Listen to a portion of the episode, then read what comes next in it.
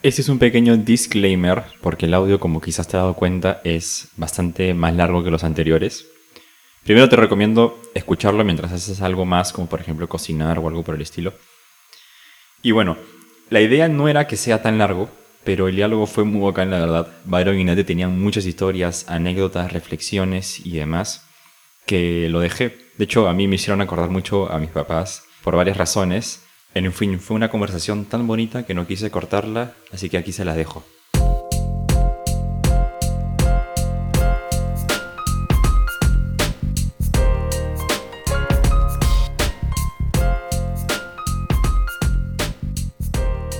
Bienvenidos a esta nueva entrega de la preparación para la celebración de los 25 años. Hoy tengo el gusto de estar aquí con Byron y Nati. ¿Se quieren presentar para nuestros oyentes? Sí, claro. Yo voy a presentar a mi esposa. Y ella me presenta a mí. Este, mi esposa es Natalia, le dicen Nati. Natalia Valverde, ella tiene 34 años. Em, ella pertenece a la Asociación de María Inmaculada desde los 17 años. 18. 18 años. Y bueno, después ya nos vinculamos a la familia de Nazaret cuando nos casamos. Eh, pero siempre vinculada al movimiento de vida cristiana, al servicio, o sea, desde la Asociación de María Inmaculada. Eh, y bueno, madre de dos hermosos niños, Matías de 6 años y María Pía de 2. Este, parece que fueran media docena. Totalmente. Pero solo son dos. Bueno, ya que mi esposo me presentó, ya lo presento a él. Eh, bueno, mi esposo es eh, Sabando, tiene 35 años. Eh, bueno, él ha sido agrupado creo que desde los 15 años, si no me equivoco, entonces hagamos cuentas. Casi que celebra los 25 años, los 25 años completos. y bueno, también padre de Matías y de María Pía, que igual estoy de acuerdo, como, son como una docena más o menos. Pero bueno, felices eh, de estar aquí eh, compartiendo contigo y con todos los, los que nos escuchan. Así es. Bueno. Iba a, decir que, iba a decir que para los que no nos conocen, nosotros pertenecíamos al Centro Nuestra Señora de la Reconciliación, que fue el primer eh, centro que se, se edificó acá en Guayaquil. Este, ¿Dónde quedaba ese centro? Ese queda en la iglesia Chestokova, nos reuníamos. y en el centro solidario. En el centro solidario posteriormente. Ya cuando la fundación este, obtuvo el edificio. De hecho, nosotros estuvimos en la inauguración. Ah, sí. En la noche previa y la madrugada previa estuvimos en la preparación de lo que iba a ser la inauguración del centro solidario. En manos ya de la Fundación Acción Solidaria y, y, sí, desde ahí nosotros hemos estado, bueno, desde antes, ¿no? Y desde ese momento ya nos cambiamos como sede al Centro Solidario.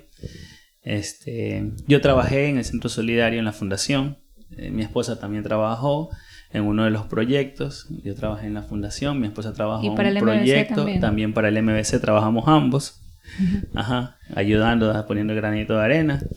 Yo también trabajé en la iniciativa de Human, en la Escuela de Negocios, caramba. Cuando tenía... Pasado por todo. Así es.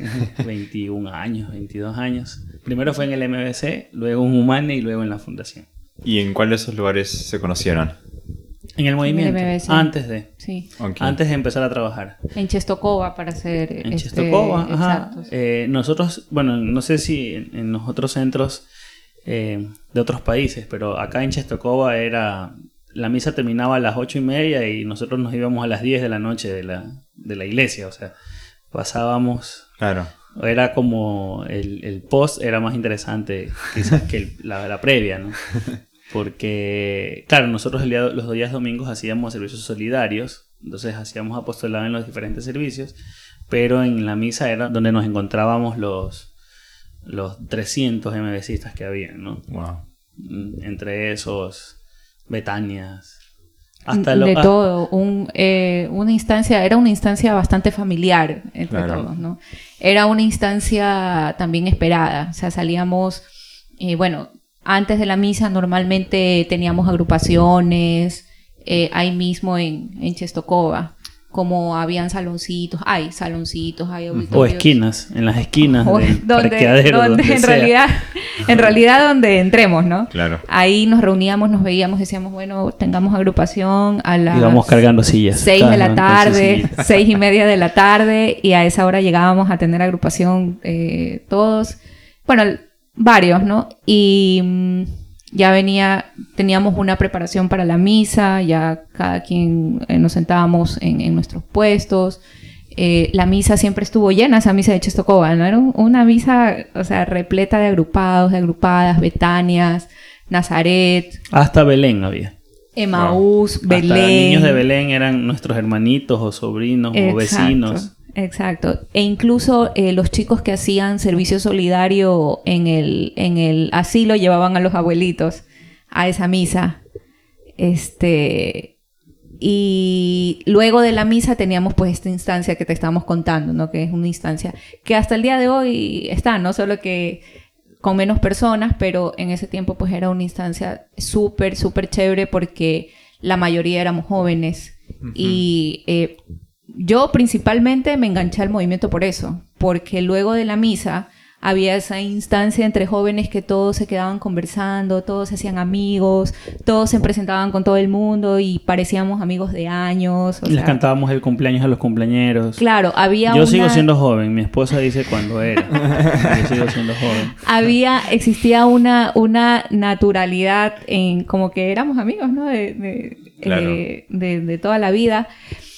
Y eso fue particularmente lo que me enganchó primero, ¿no? La amistad y, y ver que tantos jóvenes hablen de Cristo. O sea, para mí era, era como que, wow, ¿no? Yo en ese tiempo tenía unos 16 años más o Era menos. raro, era raro. ¿Cómo? No era normal. no era normal, por supuesto. Y en el círculo en el que eh, yo también estaba acos- acostumbrada, que el colegio, donde, bueno, eh, también se veían otras cosas, eh, sí era impactante llegar, eh, ver toda esa familia y hablándote de Cristo. Y yo podía hablar con una Betania que era mucho mayor a mí, pero hablábamos el mismo idioma, ¿no? Entonces, este, siempre para mí el adulto fue como muy alejado, muy, no sé, no puedo mantener una conversación con un adulto así nomás cuando, cuando era adolescente, pero eh, el hecho de hablar ese mismo idioma de Cristo eh, hizo que, que yo me enganchara y diga, no, esto, esto es otra cosa. Pues ha mencionado muchos grupos, muchos lugares también. eh, y bueno, el, el tema que venimos a compartir hoy es la renovación en el ardor apostólico.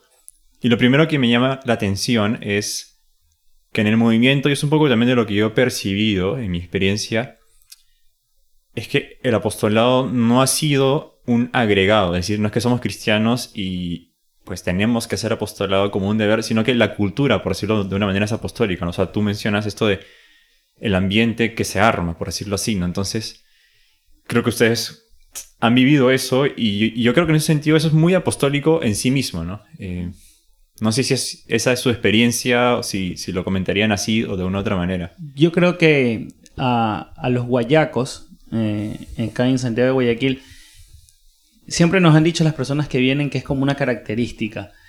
Es como llega alguien nuevo y el guayaco, el, el MBCista de acá de Guayaquil, de una es, oye, ¿qué vas a hacer ahora? Salgamos, vamos a comer con ni sé quién, eh, y de ahí nos vamos a ni sé dónde. Somos y de ahí farreros. llegamos a la calle de alguien, a la casa de alguien, Claro. y nos reunimos y ahí vamos a jugar juegos de mesa.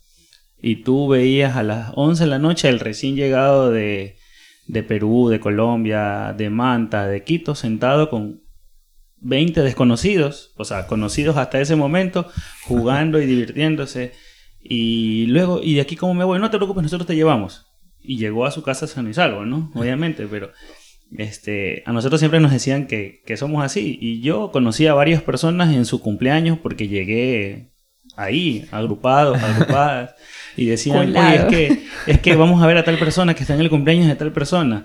Y resulta que esa persona era agrupada también, pero yo no la conocía, la conocí en su cumpleaños. Y yo llegando Bonito. sin conocer a nadie. Entonces, era súper chistoso porque para nosotros, eh, yo creo que es como normal, fluye en el guayaquileño y sobre todo en el MBCista, donde nos han enseñado eso precisamente, a como que salir. No porque haya un- una reunión de agrupación donde nos digan hay que salir, que sí, efectivamente lo hay, sino porque ya es natural en nosotros. Por ejemplo, a mí me invitaron a jugar pelota y desde ahí yo me pertenezco al movimiento de Vida Cristiana. ¿ya? A mí fue un día sábado, me presentaron a alguien fuera de un rosario, por si acaso, yo me vinculé al movimiento por, o- llevado por mi mamá, no fue voluntariamente. Entonces, mi mamá me dijo, están rezando el rosario acá, los mismos chicos de la misa que parecen robots, están rezando el rosario acá los sábados a las 6 de la tarde. Ven. Y yo, pero a esa hora juega pelota, no importa, ven. Entonces, cuando a mí me dijeron, deja de jugar pelota, que ese fue el mensaje que yo entendí, ¿no? En ese momento, deja de jugar pelota por venir a rezar. Pero resulta que cuando yo llegué a rezar, me invitaron a jugar pelota. Entonces yo dije, Estamos interesante. Este es Ahora el lugar sí, ahora correcto. sí. Interesante. Ahora sí, claro. Ahora sí, no es solo venir y rezar. Esto es Dios, es un sea, llamado de Dios. que era diferente. Es bonito porque pienso en el apostolado como la acción de la iglesia o la manifestación de lo que la iglesia es en cuanto a familia de Dios. Entonces, es bonito porque por un lado no es una tarea impuesta desde afuera, porque uno manifiesta o comunica lo que está dentro, ¿no? Entonces, cuando uno tiene el corazón lleno de experiencia de Dios y de amistad, naturalmente pues trata de incorporar a otros a eso, ¿no? Yo creo que hay un poco de ahí una relación estrecha con el otro tema de la gratitud. O sea, de ver estos 25 años, ver cómo Dios ha estado presente y de eso naturalmente sale compartir el hecho, anunciar que Dios está presente hoy en nuestra vida personal y, y comunitaria, ¿no? Entonces, por un lado pienso eso y por otro lado también pienso esto de sumar a la gente a lo que ya hacemos, también como es muy apostólico en cuanto a manifestar justamente lo que el movimiento es en cuanto a porción de la iglesia, que es una familia, digamos, una pequeña familia, ¿no? O sea, que, te invitan, te sientes parte y, y que la pasas bien, digamos, ¿no? Sí, muchos, muchos de nosotros, este, ¿cuántas veces no estuvimos en algún evento apostólico de otro centro? Ah, Es que van a haber una parrillada acá eh, para sacar fondos de Madre del Peregrinar o de un servicio solidario o Nuestra Señora de... ¿Cómo se llama los de Urdesa? bueno, Nuestra Señora Señora del... ¿Del de- Pilar? Del Pilar. o Madre del... Ajá. Entonces, siempre fue así, ¿no? Siempre fue así. Eh, y como efectivamente, no por, no por levantar la mano, sacar pecho, pero NSR, que era nuestro centro, fue el primero y de ahí salieron las otras, los otros centros apostólicos. Era como que ya, invitemos a los de porque ellos son los que hacen, los que suman, los numerosos. Entonces ahí estábamos.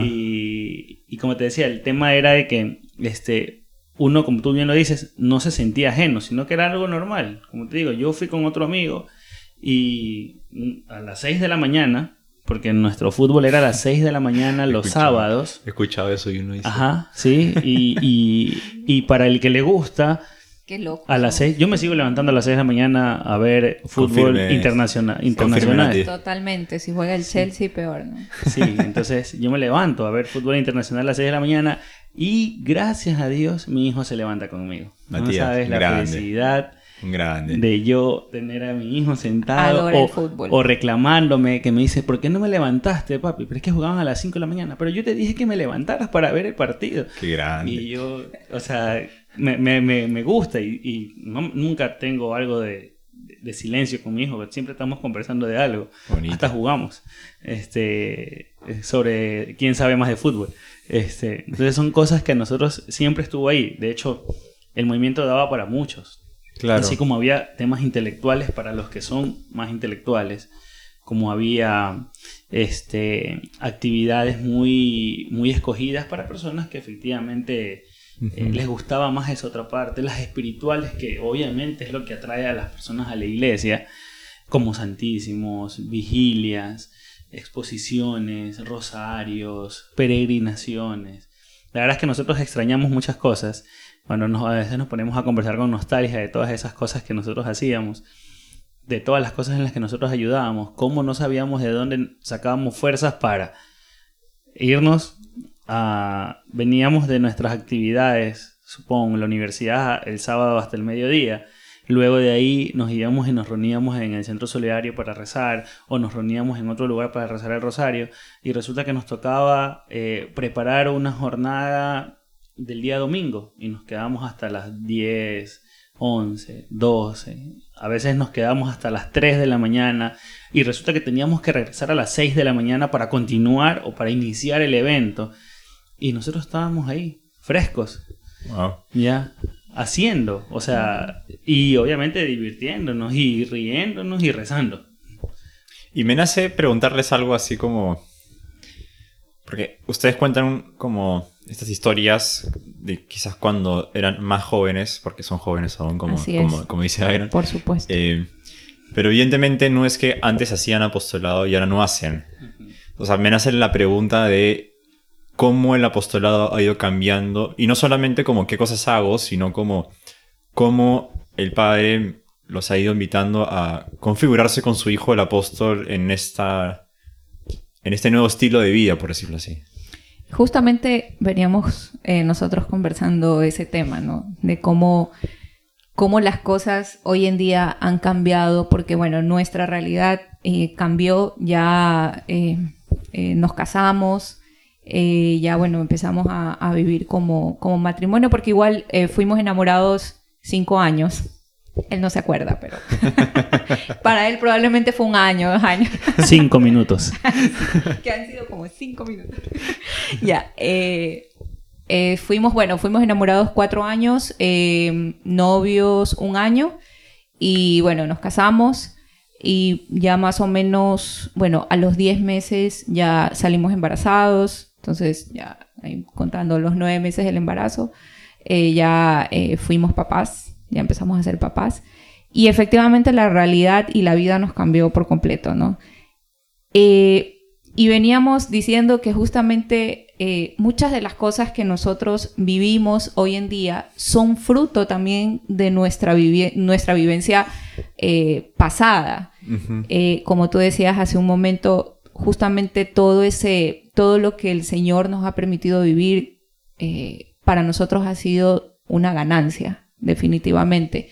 Eh, entre sumando y restando tantas cosas también, o sea, viendo toda la experiencia, sin duda, eh, para nosotros ha sido una bendición muy grande el, haber conocido al Señor en el movimiento desde chiquitines y en lo personal, haber conocido a mi esposo en el movimiento, eh, compartir la fe, compartir nuestras creencias, eh, y compartir finalmente nuestras vidas.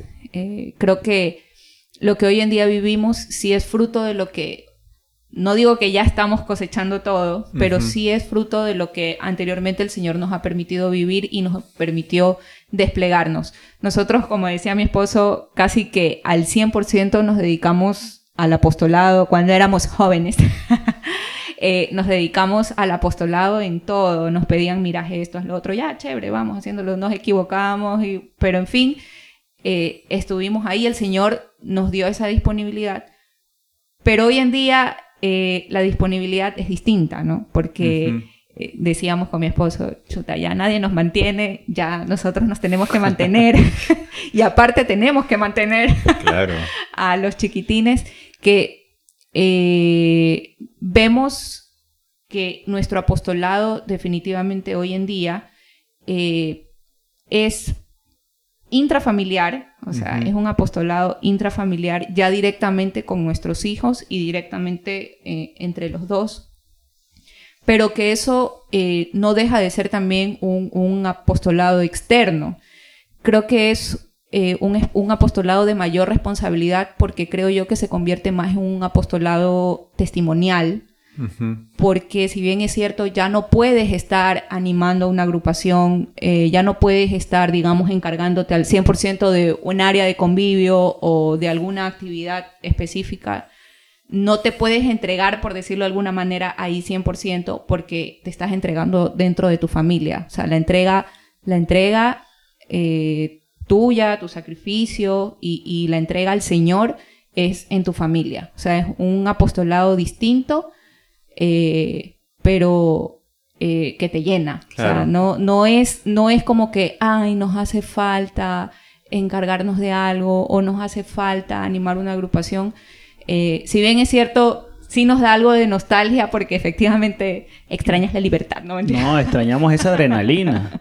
esa adrenalina de, de, ya faltan dos días y no tengo alquilados los andamios para poder colgarla del techo del auditorio. Y ella la adrenalina de pelearse con los hermanos sodalites porque está coordinando y le traen cosas nuevas. tres días antes de que ya salgamos a, la actividad y le dicen, oye, vamos a cambiar el esquema. Claro. mi esposa sabe de eso.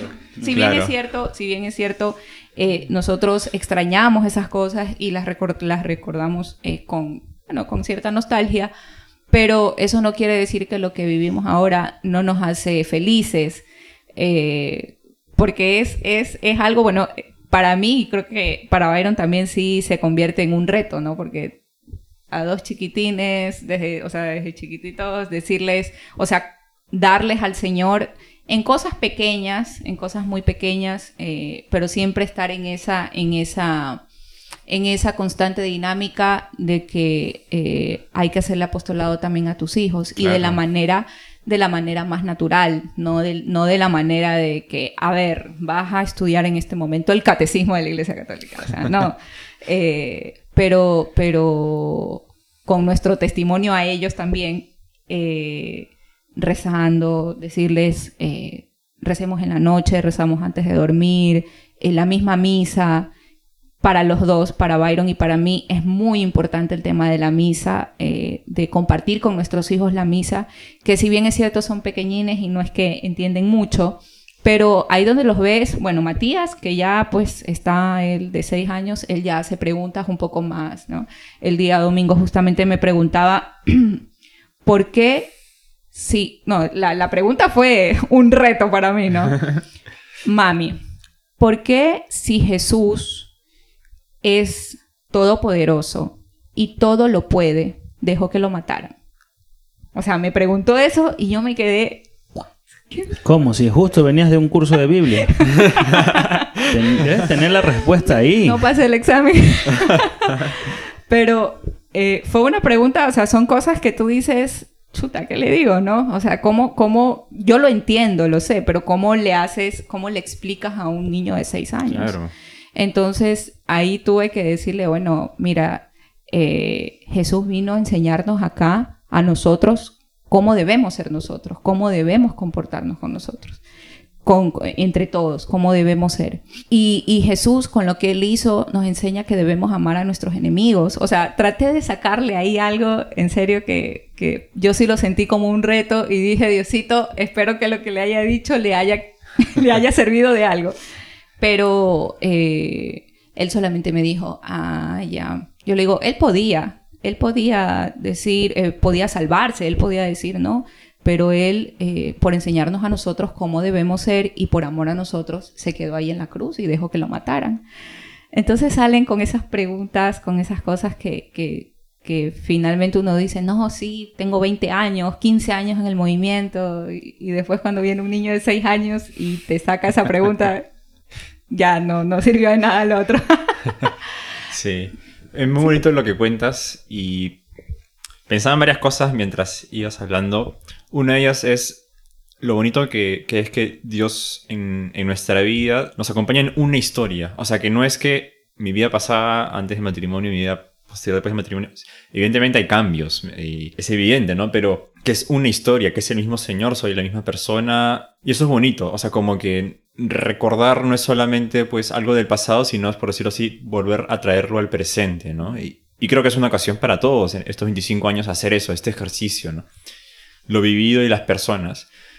Y lo otro que se venía a la mente es que yo escuchaba en el movimiento em, esta idea del apostolado como secundar a María en su tarea, en su misión, de que todos los seres humanos se asemejen a su Hijo Jesús. Porque evidentemente lo hacemos apostar a las personas y a la cultura, no tanto es hacer cosas. ¿no? Y pensaba en ese sentido lo apostólico que es evidentemente criar hijos. O sea, la relación matrimonial evidentemente también, ¿no? con toda la intimidad que comporta, pero pues criar un hijo es literalmente eso. O sea, como forjar en un niño la imagen de Jesús, ¿no? Eh, con, las, con las particularidades de cada niño y, y, y todo, ¿no? Pero no sé, como que salta, por decirlo así, que tan absurdo pensar pues que antes mi vida era apostólica y ahora no es, ¿no? Cuando quizás es Totalmente. un apóstolo distinto nomás. distinto. Mira, hay cosas que en las que en nuestra vida apostólica han sabido manifestarse en nuestros hijos. Y es, por ejemplo, este, antes de pandemia, obviamente, nosotros podíamos como que vincularnos mucho más a actividades eclesiales, actividades de la familia, espiritual. Este, y recuerdo cuando ya Matías empezó a crecer, tenía 3, 4 años. este, nosotros en Santo Domingo había una iniciativa de, salud, de celebrar el, el Holy Wing. Holy Wing Holy Wings. el Holy Wings, ¿no? Entonces, este, había una idea de traer a los niños disfrazados de, de- santos. Obviamente no eran los santos favoritos de los niños, eran los santos favoritos de los padres, ¿no? O qui- a quien quizás se lo habíamos encomendado, ¿no? Entonces había Juan Diegos, había eh, Santa Catalina, San había Franciscos. San Franciscos y, y nosotros tuvimos al Padre Pío, ¿no? Al Padre Pío. Ajá, nosotros tuvimos al Ahí Padre todavía Pío. no estaba María Pía, por si No estaba. María Pía. Pero es el santo Era de... solo Matías. Claro. de Ese- Byron. Ese es uno de mis, de mis, de mis advocaciones bonitas de la, de la, este, del Padre Pío. Yo le quería poner a Matías Francesco. Pero bueno, porque el Padre Pío es Francesco Forgione, el nombre. Entonces yo quería ponerle, pero ahí, no, pero es que es un nombre extranjero. Bueno, ahí revisando, entonces ya le pusimos Matías por un jugador de fútbol. pero- Mentira, Matías es por el apóstol, mi amor, por favor. podemos preguntar a- al padre Matías. Andrés, los dos el padre nombres de Cristian va a escuchar este podcast y él sabe que le pusimos por el apóstol Matías. Aunque yo lo engaño, le digo que es por el jugador de fútbol de Barcelona. Pero bueno, entonces, este. Pero efectivamente, y me acuerdo cuando nosotros le disfrazamos y él nos preguntaba, ¿y por qué, ¿y por qué me cortas los guantes, papá? Porque eran unos guantecitos de frío, entonces Claro. le, le cortamos los deditos por el tema de los estigmas. Entonces, él decía, ah, lo que pasa es que este santo tuvo las heridas de Jesús. Ah, las de la cruz, cuando está él. Sí, si te das cuenta que son. Te estoy tapando porque entonces nos hacía preguntas de, esa, de ese tipo, ¿no? Entonces, y este traje así, de, es que ellos se vestían así, con esto. Ah, ya, entonces le enseñamos una foto. estuvimos compartiendo. Pero luego, a mí lo que me causó muchísima admiración, y, y quizás sin, sin pensarlo mucho, nosotros le llevamos a las posadas, por ejemplo. Entonces, en la escuela justo lo eligen el, primer año, cuando tenía tres, lo eligieron para ser rey mago. Creo que No, fue la, San José fue el José. El primer año que él estuvo en, en- en la escuela, en la escuela fue San José. Entonces él llegó todavía en medio lengua mocha, ¿no? Entonces, papi, voy a hacer San Coqué, San Coqué, decía, él decía que era San Coqué. Y nosotros ya hasta que le adivinamos, ¿no? Que era San José porque nos mandaron la notita diciendo que iba a participar. Todos habían sido vaquitas, ovejas, borregos, reyes magos, ni siquiera. Y Matías era San José, sin nosotros pedirlo, sin decirle nada. Pero esa Navidad fue súper bonita porque nosotros fuimos a las posadas aparte, lo llevamos a Matías a las posadas, varios días, no todos, lo llevamos a Chestocoba disfrazado de San José. Ya, lo llevamos disfrazado porque todos los niños iban disfrazados, algunos eh, para participar de la. Entonces lo llevamos disfrazado y justo fuimos los últimos días, este, ya cuando obviamente Jesús estaba con María, como que en, en, en Czestochowa, el padre en ese entonces este, representaba también con chicos de, la, del- del- de los movimientos, representaba el, nacimiento, el pesebre. Entonces tenía San José la Virgen y ellos estaban y caminaban y hacían el, el- el- el recorrido, ahí decían, y mientras estaban reflexionando. Entonces Matías, yo lo veía en un momento, yo empecé a verlo a Matías y Matías hacía todo lo que hacía el San José joven, o sea, el que estaba representado en la iglesia. Y yo le decía, mira, hasta se arrodillaba con la misma pierna, o sea, él estaba viéndolo y ponía el bastón y decía, ay, ay, yo tengo que hacer así. Y me pareció muy tierno porque yo digo, o sea, el, el- Matías en ese momento entendió porque en la escuela, como es una, iglesia- una escuela católica, les enseñaban también. Él se, se planteaba unos grandes diálogos con la profesora porque nosotros le leíamos las historias de la Biblia, una Biblia infantil con dibujitos, ilustrada y todo. Y él se ponía y hablaba y se fue a Belén. Ah, pero no se olviden que lo estaban persiguiendo, le decía él, interrumpía la historia. Y ellos se fueron donde, donde nació José, porque a nosotros Matías era una persona, uno de los niños que mucho pregunta, que quizás hay muchos niños que son así, preguntones y preguntones, y le gusta hablar. Y él entendió durante todo ese proceso de, de preparación para Navidad, que fue una Navidad muy bonita, que, que San José era una figura muy importante en el, en el nacimiento, en el pesebre y para Navidad. Entonces, este, sin, sin a lo mejor nosotros decir, ah, no, tenemos que hablarles de San José y, vamos a rezar todos los días pidiéndole a San José, sin hacer algo así.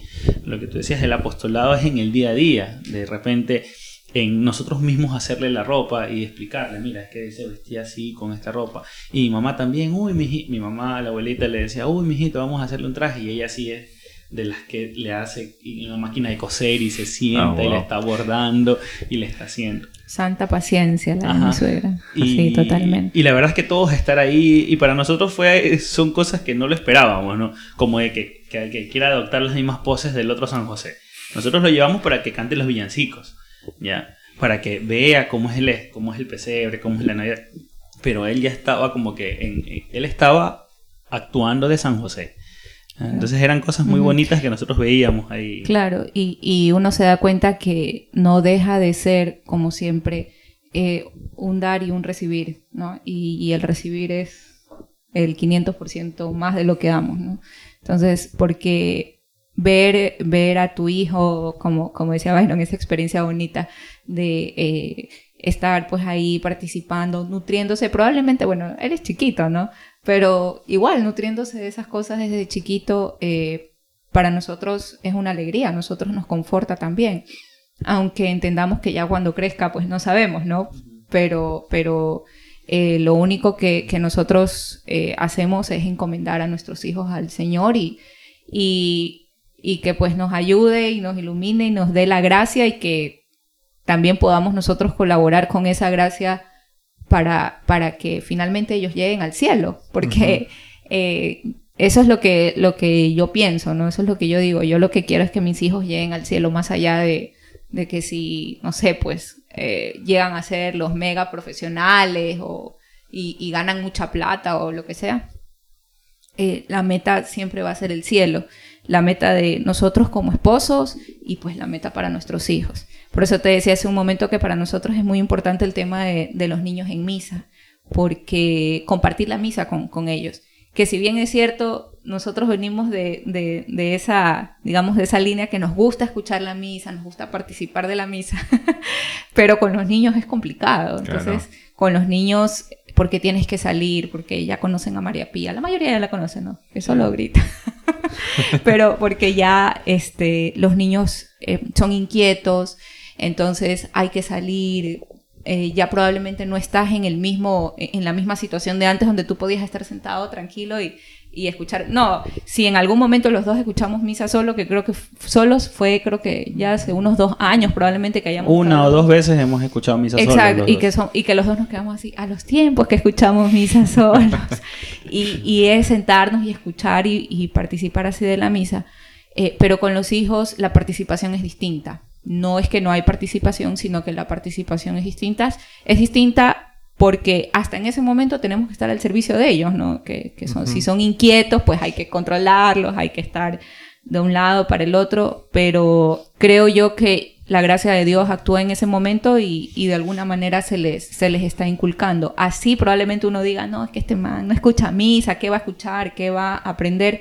Pero no, el, el hecho mismo, eh, cuando nosotros vamos a comulgar, nosotros vamos a comulgar con ellos en la fila, eh, y a ellos, por ejemplo, les gusta hacer la fila. Entonces, si están afuera y les decimos, vamos a hacer la fila, ellos van corriendo porque quieren hacer la fila. No entienden, bueno, aunque a Matías ya le hemos explicado, ¿no? del cuerpo de Cristo y todo, eh, él eh, finalmente hasta que entienda y toda la cuestión, no sé si los estamos subestimando porque son niños, pero en todo caso, hasta que, que ellos entiendan, digamos, lo que realmente significa o lo que realmente es, eh, igual ellos van ahí y nos ven comulgar, o sea, para nosotros es muy importante comulgar, o sea, me refiero a ese, nosotros, claro, damos, pero recibimos, sabemos que tenemos que confesarnos, sabemos que tenemos que comulgar, porque es el testimonio también que les queremos dar a ellos. Entonces, es, es un apostolado sumamente personal, tan, tan, tan, digo yo, tan personal que, o sea, es hasta para ti. Claro. E, es, es algo muy, muy, muy bonito. Ellos saben, perdón que te interrumpa, ellos saben por ejemplo, que los domingos de ley tenemos que escuchar misa. Podemos nosotros estar en una reunión familiar antes de pandemia, normalmente nos reuníamos siempre los domingos, y era el momento en el que Matías se ve con su primo de similar edad. son uña y mugre. No hay quien los separe. El hambre se y la pelean, necesidad. Pero se buscan, están ahí, se quitan los juguetes, luego se comparten. O sea, es como ver a dos hermanos. Y los domingos nos ha tocado de decir, bueno, este, nos vamos porque tenemos que ir a misa. Y él dice, pero papi, pero quedémonos y vamos en la tarde. O sea, inclusive para él no es una opción no ir a misa. Sino es, ¿por qué no mejor la cambiamos para otra hora? Cuando ya hayamos jugado lo suficiente, ya estemos cansados. E inclusive, a veces, nosotros ya grandes, los, los adultos, nuestros primos, vamos a misa juntos, ya, como para que inclusive ahí vayan los dos y estén, y se van los dos en un mismo carro, Claro. siguen, siguen en la diversión, por así decirlo. Pero ya para ellos no es opción no ir a misa, por ejemplo. Ya, para nosotros y para ellos es los domingos tenemos que ir a misa. Y es bonito eso, pienso porque qué importante es para cualquier persona los recuerdos que tiene de niño. Pienso también que eso manifiesta un poco el, misterio de la vida cristiana que es, inicia con el bautismo cuando mediante la iglesia el Padre nos da todo, o sea, la vida de su Hijo y entonces el apostolado no es como, ok, tengo que tener una vida activa en la iglesia para poder ser un digno cristiano, sino que el Padre me hizo digno en el bautismo. Entonces, siempre en un sentido, toda acción en la iglesia tiene esta connotación de un recuerdo de lo que ya he recibido. Entonces, cuando creo que es bonito que un niño tenga esos recuerdos, porque entiende en un sentido de manera análoga que pues Dios ya me ha amado. No es que yo tengo que hacer algo para ganarme el amor de Dios, digamos, sino que, mira, veo la historia de mi familia, veo cómo era mi infancia, y Dios ya me amó. Eh, y el apostolado nace de ahí, digamos, de saber que Dios nos amaba. ¿no? Pienso en los 25 años y, y creo que es un poco esa la experiencia, ¿no? Saber todo lo vivido y ver cómo Dios ya me ha amado. No es que tengo que, en un sentido, volver a hacer actividades para, en un sentido, volver a estar en una relación de igual a igual con Dios, sino como Dios es mi Padre. Y, y lo que quiere no es, no es que yo no le deba nada, sino como que, que le agradezca lo que me ha dado, ¿no? Entonces, pienso como, qué importante es esto, ¿no? Que, que un niño nazca en un ambiente de amor, en el fondo, donde se sabe amado y que eso es terreno fértil para que la fe crezca. Sí, para nosotros también ha sido una experiencia muy bonita. El, el hecho de estar ahí, como te decía, como decía Nati, este, los cuatro agarrados de la mano, adelante va este, Nati con Matías o con María Pía y- o viceversa, y estamos en la fila y nos acercamos. O, nos, o, ven que uno de nosotros se acerca a leer y preguntan, ¿y qué va a hacer? ¿Y, y qué está haciendo? ¿Y por qué le, le toca a ellos? Esas son preguntas mucho, muy, muy sencillas aparentemente, pero que a la larga terminan, como tú dices, sembrando cosas que a lo mejor tampoco es que las planificamos, Claro. sino que son situaciones que se dan y que de hecho particularmente nosotros no las vivimos hasta grandes.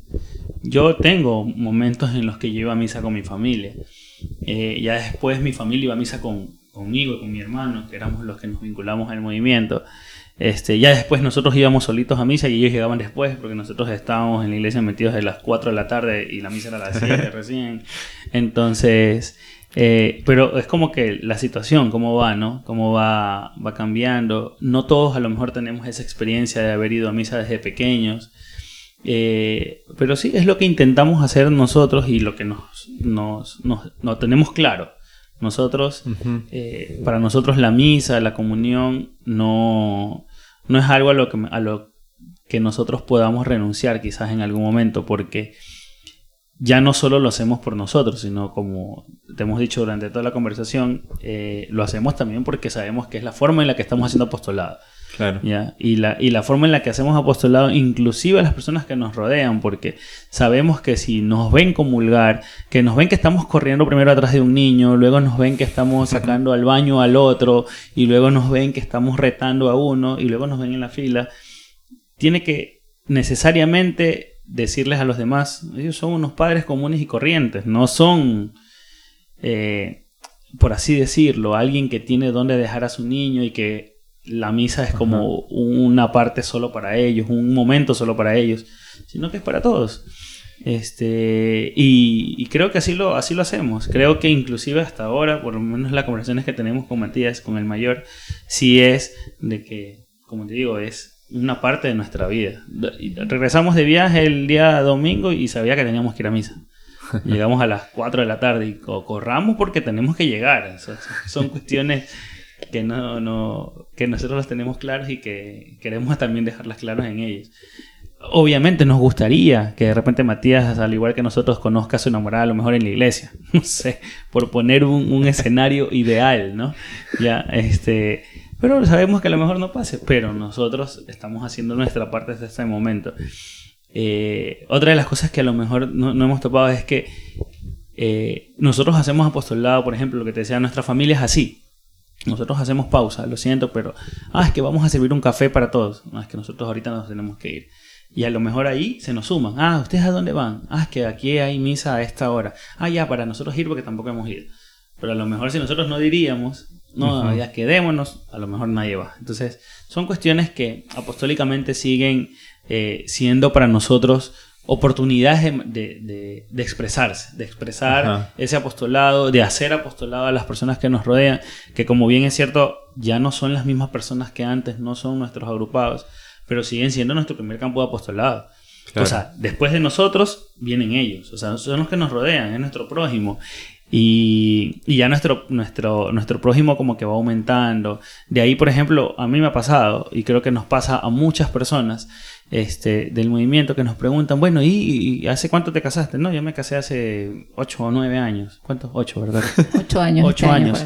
no, yo me casé hace 8 años. Entonces, este, a mí particularmente en el trabajo donde yo estaba antes, eh, me conocían y me presentaban, mire, él, él quería ser cura. Él, él, quería ser sacerdote antes, hasta que conoció a su enamorada y bueno, y ahora es lo que es, ¿no?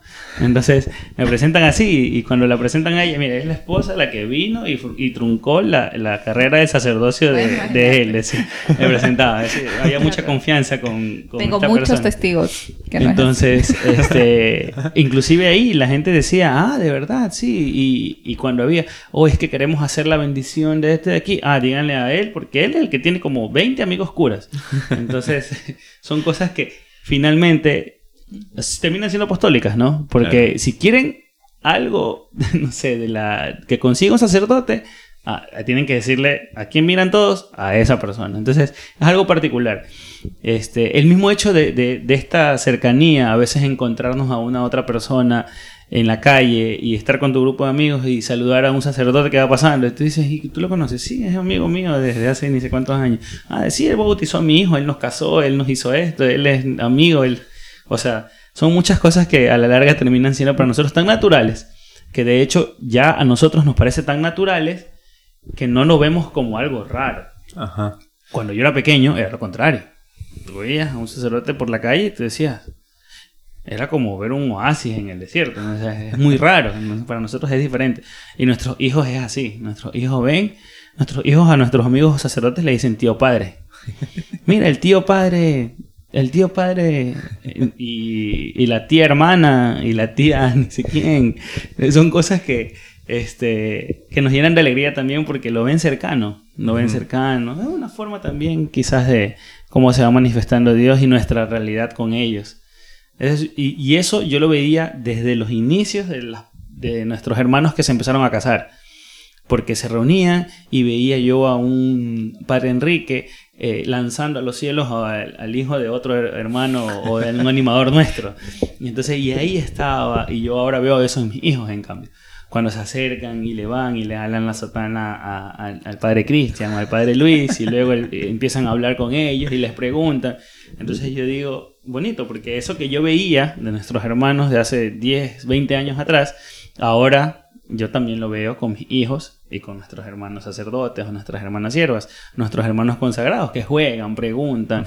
Y yo decía, bacán, porque eso es la familiaridad, ¿no? Con la iglesia.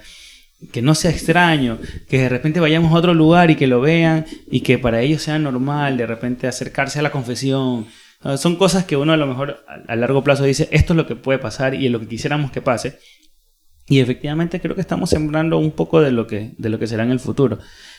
Por ejemplo, particularmente, mi experiencia es que yo nunca quise una escuela o un colegio religioso. Yo le puse esa, esa opción a mi mamá. Mamá, cualquiera menos militar y religiosos. Mi mamá tenía que buscarme un colegio laico. Como que si yo mandara igual, ¿no? Pero me hicieron caso. ¿Ya? Entonces, pero mira, imagínate, mi realidad de repente mi hijo desde el prekinder, desde el, desde el prekinder está en una escuela, una escuela este, religiosa. Entonces cambian las situaciones, ¿no? Eh, mi realidad, la realidad de mi hijo. Este, pero bueno, así mismo es. Ah, le he contado, como le gusta el fútbol, ah, un sacerdote aquí que jugaba fútbol. Si sabías que ni siquiera que jugaba en Barcelona. Es de verdad, papi. pero una historia por ahí rara que hubo. Pero son cosas ahí que, que finalmente terminamos atando unas con otras. Pero en sí el apostolado familiar es, es toda la vida ahora. Mira, nosotros desde que nos casamos, a los ocho años, nos venimos a encargar de alguna actividad. Ocho años después recién. Entonces, eh, nosotros estamos entusiasmados, porque obviamente es como te decía ellos, otra vez regresar a la adrenalina, a lo que nos pasaba, al estar corriendo. Más la responsabilidad que ya tenemos, más la responsabilidad de la familia, que esa sí no, no la podemos dejar a un lado, no podemos decir pausa. Este, pero estamos entusiasmados y, y sí, para nosotros eso es. Y creo que también todo este caminar. Eh, de los 25 años ¿no? de, del movimiento eh, eh, refleja obviamente la acción de Dios eh, en tantas vidas. ¿no? Particularmente estamos hablando de la nuestra, pero refleja esa acción de Dios y esa gracia de Dios en tantas vidas. y yo recuerdo que decíamos como, habíamos muchísimos jóvenes, es un movimiento joven, bueno, por el poco tiempo también que, que tiene acá, pero también por lo que habían muchísimos jóvenes. Y hoy en día esos jóvenes ya somos nosotros. o sea, nuestra generación que sigue siendo joven, pero la realidad es distinta.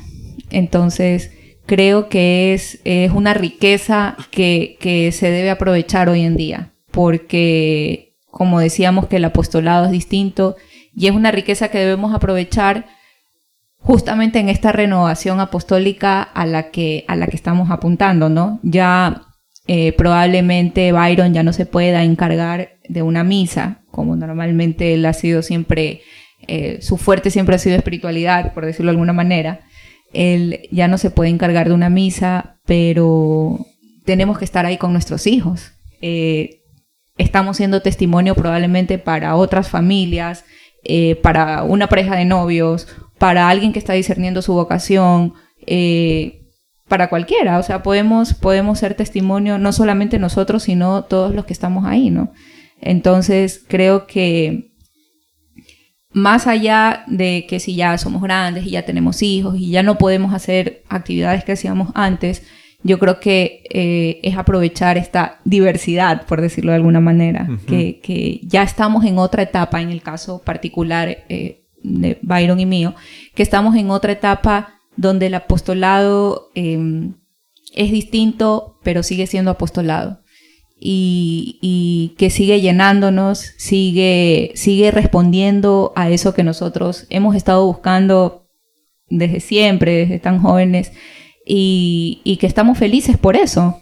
Eh, que, de alguna manera creo que esa renovación apostólica que, necesitamos o, a, la que estamos apuntando en estos 25 años eh, debe enfocarse como que en esa madurez que tienen los, los miembros del movimiento hoy en día, o sea, en, en, esos distintos... Hoy, bueno, hoy en día no sé si hay muchísimos, bueno, creo que no hay tantos jóvenes como antes, pero creo que sí, sí hay esa cierta como que esta generación que, que hace este apostolado familiar, ¿no? A mí me encanta particularmente la misa eh, del Santo Domingo porque es una misa familiar, es una misa para las familias. Entonces, para nosotros es, es una ayuda muy grande, o sea, es para, para nuestros hijos, todo, porque hay más niños y de alguna manera ellos también ven eso y dicen, bueno, o sea, es normal que las familias vengamos a misa. Entonces... ¿Y por qué no la sacan a pie? Y por... sí. Sí, sí, el día domingo estuvimos en una iglesia donde me dijeron, no, la niña no puede estar corriendo, tiene que salir. Y yo, ay, Diosito, ¿por qué no fuimos al Santo Domingo? Pero bueno, son, son, son situaciones, ¿no? Que, creo que debemos, como te decía, debemos aprovechar, creo que esta madurez que hay, hay hoy en día de un apostolado distinto y, Que, y que podemos transmitirlo también a las demás personas, no solamente que sea intrafamiliar, sino que también pueda transmitirse al exterior. Claro, sí, sí, sí. Entonces, dos preguntas para terminar. ¿Cuál prefieren primero, la seria o la no seria? Cualquiera. Empecemos con la serie para terminar con la no. Para terminar felices. Em, se venía a la mente un poco con lo, con lo que comentaban, con, con, esta experiencia de estas contemplaciones que a veces tienen de ver a sus hijos y ver lo que ellos pueden vivir. Un poco la experiencia de Pablo que él narra en sus cartas, cómo él se presenta a sí mismo em, como apóstol, pero no solamente como algo más, o sea, como que todo lo que él vive, todo lo que Dios le ha permitido hacer, le habla a él de su identidad, digamos. Entonces me brotaba la pregunta para ustedes de si esto que, que, Dios les permite vivir con su familia, este entregar, como tú dices, que tiene su parte de recibir, si tiene esta connotación de como poder vislumbrar mejor cómo Dios me ve. No sé si, si, si me dejo entender o no. Mira, este, cuando yo estaba en esta tarea, que, de hecho todos los jóvenes, bueno, mi esposa y yo y varios de los de amigos nuestros eh, nos propusimos resolver, que era el tema de la vocación. Eh, precisamente uno de los cuestionamientos que yo tenía era, eh, ¿qué de diferencia hay entre ser un religioso, un consagrado y ser un padre de familia? De hecho, eso lo tenía con la persona que me estaba acompañando en ese momento, en mi discernimiento. Entonces, yo decía, si puedo ser padre de familia y puedo ayudar a, mis hijos a, crecer en la fe, a educarlos y, todo su, camino de fe. De repente también como consagrado, como religioso, puedo hacerlo vinculado a la iglesia en la catequesis o haciendo apostolado a, un grupo específico, a las familias, etc. Pero ahorita obviamente yo sí veo como este, mi vocación se despliega en, la educación de mi hijo. Yo lo veo a él y efectivamente para mí, este, tanto mi hijo mayor como, como la menor, este, los veo como esa responsabilidad que simplemente termina siendo mi vida en ellos y cómo yo voy educando mi vida para que se acerque un poco más a a Jesús, a Santa María, este, a la iglesia misma. Entonces, yo puede ser que no tenga un poco más de tiempo para mí como lo tenía antes. De a lo mejor de, poder eh, sentarme en silencio, eh, reflexionar, eh, hacer tantas cosas que podíamos o que podía hacer antes, pero yo las puedo hacer ahora por ellos también y con ellos para mí esa es una experiencia muy bonita que a lo mejor ahorita dice, eh, sí, como que los pasos que diste son para los que Dios te tenía eh, pensado desde, desde hace mucho tiempo. Claro, y también pienso en ese sentido cuánto, cuánto Dios ha confiado en ustedes para darles hijos. Y en ese sentido también cuánto se debe alegrar al ver el amor que les, que les tienen. O sea, como como que en un sentido son como que ventanas que se abren a, cómo Dios me mira, ¿no? Es un padre que confía en mí y que se alegra cuando, cuando amo, ¿no? y, Dios no solamente se manifiesta a través de, ellos, sino que efectivamente hay muchas dificultades en el matrimonio, muchas cosas que tenemos que afrontar. Eh, y, y, en esas dificultades, en ese camino también se manifiesta Dios con algunas cosas. Este, a través de, de nuestros hijos, a través de personas, amigos nuestros.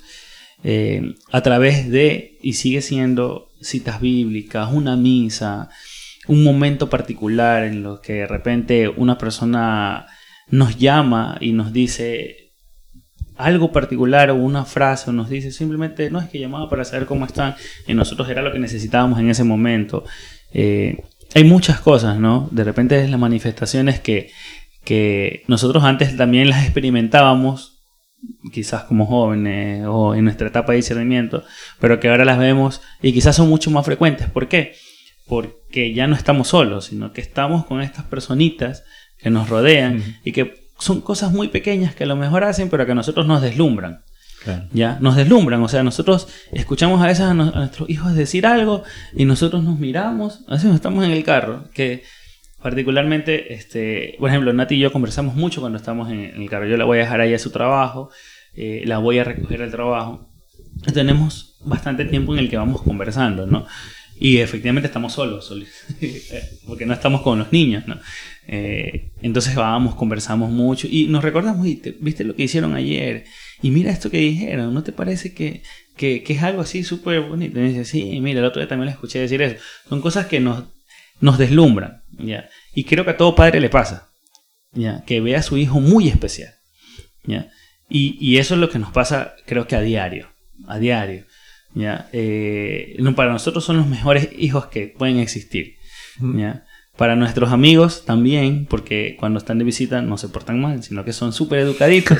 hasta que se van. hasta que se van o hasta que regresamos a la casa. Las, personas de nuestro vecindario te podrán decir lo contrario. Pero sí, para nosotros es... Yo podría, podría decir que efectivamente compartir con, con nuestros hijos es quizás inclusive lo que Dios pensó como encuentro con Él en la vida cotidiana.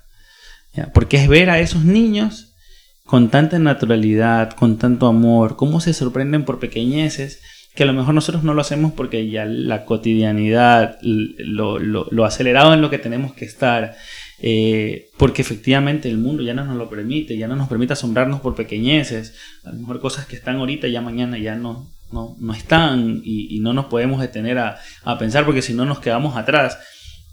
creo que en nuestros, en nuestros hijos eh, nosotros encontramos esa, esa permanencia, esa manifestación de Dios, o esas pequeñas palabritas que a veces es como que, a ver, te hacen hacer una pausa, y como te digo, a veces cuando vamos en el carro nos acordamos de eso y hacemos la pausa y recordamos ese momento y lo conversamos.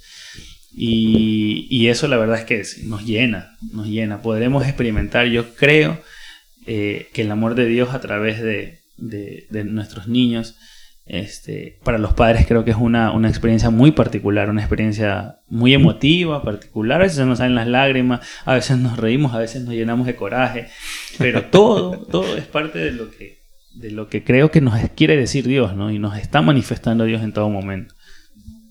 Claro, me imagino que tener la experiencia de ser papá o mamá te da una aproximación muy distinta a aproximarse a Dios como padre.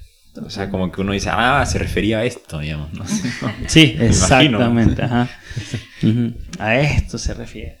Exacto, no, sin duda son un regalo de Dios. O sea, ellos eh, para nosotros son eso. Podemos haber tenido el peor día de la vida en el trabajo y... Y, son cosas que solo nosotros sabemos porque estamos, oye, nos, está pasando esto y ahí dice, sí, ya, ya me enteré que pasó esto de aquí. Exacto, las preocupaciones del día a día, mira esto, lo otro. O sea, de verdad, a veces hay tantas cosas, tantas preocupaciones, pero solamente ves a tus hijos que se están riendo y están saltando y están felices y ya se te pasó ya se te olvidó, ya, o sea, tú dices, no, ya, todo esto, todo lo que estamos haciendo es por ellos, ¿no? Justamente esa entrega, esa entrega de la que hablábamos hace un momento, em, que, es una entrega desmedida, ¿no? O sea, creo que eh, ahora que somos padres entendemos eh, el tema de, de, entregarte sin medida. O sea, no, no estamos midiendo, no, no estamos como que... Mm, si, creíamos, que... si creíamos que antes, cuando éramos jóvenes, nos entregábamos sin medida por amanecer, ¿no? Haciendo, preparando una actividad, ahora... No, ahora... Sabemos lo que es entregarnos, sin medida. sin medida y, y saber, pues cuando son más chiquitos, si te hizo pasar toda una mala noche, al día siguiente probablemente te sonríen una vez. Te sonríen una vez y ya se te pasó. Pues ya te olvidaste que, te hicieron que te hicieron estar despierto toda la noche. Entonces sí, definitivamente son un regalo de Dios y y nada, eh, pensaba ahorita que digamos en, en todo momento Dios a nosotros nos pide ser apóstoles, ¿no? O sea, en distintas maneras, pero pero nos pide eso, ser apóstoles. Eh, eh, siempre pues anunciarlo a él. Y, como decíamos, es un dar y recibir, pero uno recibe el 500, el 1000, el 2000%, o sea, claro, uno recibe muchísimo más de lo que da, definitivamente. Sí, quizás como que eso ilumina un poco que la pregunta que a veces nos tenemos que hacer no es qué apostolado me pide el Señor que haga, como a veces nos aproximamos, sino cómo me invita a ser apóstol hoy. Creo que hay una, hay una cierta diferencia ahí. Pero bueno, entonces para terminar la pregunta no seria. Que tenía esta, esta inquietud que era... la- ¿Cuántos años tienen de casados? No, hablando, hablando de apostolado, ¿quién fue el primero o la primera en, en- en hacer apostolado vocacional al otro? Ajá. Eh, Que responda ella, porque lo debe tener claro. No, mira, la- nuestra manera fue particular. Nosotros nos conocimos a los 15, 16. Tú te- yo tenía 16, ella tenía 15. Así no, no, tú tenías Yo 17. tenía 17 y ella tenía 16. Más o menos. Ya, más o menos así, para poner una referencia. Fue cuando ella, ella se vinculó un poco después al movimiento que yo. Un año después. Sí. Este, fuimos amigos desde el inicio, porque como te decíamos, era la instancia fuera de la iglesia donde todos conocían a todo el mundo y agrupación nueva que llegaba, agrupación que la siguiente día estaba en, la siguiente semana estaba en el cine con otra agrupación. O sea, sí, era, Este, era muy, era muy normal, exacto, era muy normal. Fuera de misa yo me agrupé. Fuera de Sí, misa me eh. dijeron, ella va a ser tu animadora. Y yo, ah, ya. Ah, no sí. entendía nada, pero ah, bueno. Sí, ella estaba en la iglesia y era un grupo de la iglesia y ella ya estaba. O sea, no, a mí me invitaron a jugar pelota y ya estaba yo también. Sí, entonces son cosas particulares que se van manifestando. Entonces, nos conocimos desde los 16, eh, pero recién fuimos enamorados a los 22. ¿Ya? O sea, nosotros fuimos 22 años. Conocidos, amigos, luego estuvimos eh, ayudando en alguna Claro, actividad siempre, juntos. de hecho, eh, éramos bien amigos porque siempre estuvimos juntos en el consejo del centro. En el consejo del centro, en el Siempre consejo de algún convivio, en el consejo de vivencia, en el consejo de, no sé, de, de- de muchos, en muchos lugares nos topábamos porque como ya habíamos tenido también al- al- algún tiempo, ¿no? De hecho, ahí Nati empezó también a ayudar y ella le descubrieron como que su... su eh, Nati trabajó con Sandra Díaz.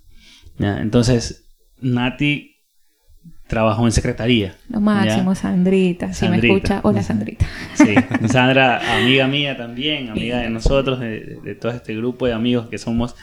Este, pero yo más ayudaba en espiritualidad. Eh, también ayudé en infra muchos años. También luego en espiritualidad. Este, y siempre estuvimos vinculados. Ahí de en hecho, infra es que yo le vi los músculos y yo dije, ¡ay, qué guapo! Sí, cuando era delgado. este, de hecho, eh, ambos discernimos. ¿ya? Claro. Ella como, como a mi discernimiento, yo estuve en un grupo eh, aquí acompañados del, del Cristian en ese entonces cuando, cuando solo era consagrado, antes de ser sacerdote, estaba aquí con un grupo de casi todos los que somos hermanos de agrupación o éramos hermanos de agrupación. San Ignacio, saludo para todos. este, los San Ignacio, eh, nos llamamos. Nombre. Este, ujú, saludos para Jimmy, nuestro animador también. ¿Qué Jimmy? Jimmy Avesillas. Jimmy particularmente llega con seis niños a la iglesia. Ese es Jimmy. Ah, el, Sí. el papá de, de José Ignacio. El papá de José Ignacio, por eso nosotros nos llamamos San Ignacio. Ah, mira. Sí, por el santo de Jimmy. Entonces, este. Y a los 22 años, más o menos 22, 23 cada uno, eh, la verdad es que ya, inclusive nosotros habíamos tenido, yo había tenido enamorada, ella había tenido su enamorado. Pero bueno, como que ya. No sé, la verdad es que eh, tú me buscaste, ¿no? Ese es el resumen. Ella me invitó a, comer casa. tacos. No te acuerdas. Ella me invitó a comer tacos. Sí. Ella me invitó a comer tacos con dos de nuestros compadres. O sea, fuimos a comer, fuimos a comer y yo recuerdo Ella me que- invitó a comer O tacos. sea, Ay. los invité a los tres. Pero yo estaba ahí. Y yo Sí. era el único Los que invité estaba porque soltero. estaba él, porque estaba él, por eso los invité. Es que los otros Ajá. dos tenían enamoradas, que son sus, bueno, sus esposas ahora, ¿no? Pero me invitó a comer. Entonces, yo no me podía negar tampoco. ¿no? Nunca se le niega una comida a alguien.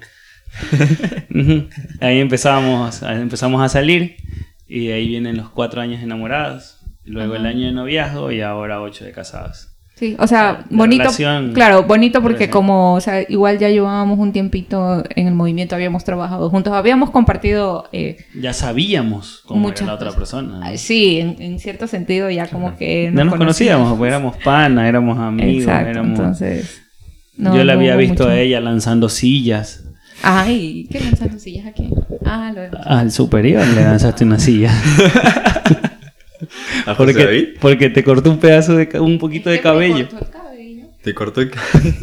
y le lanzó una silla. En ese entonces ya no sabía que iba a ser el superior, pero ya estaba predestinado y le lanzó una silla. Se peleaba con las hermanas, se peleaba con las fraternas.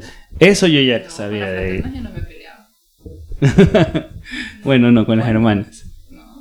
Con los odalites nomás. Con los odalites. Con Cristian se peleaba en todas las organizaciones de, los eventos.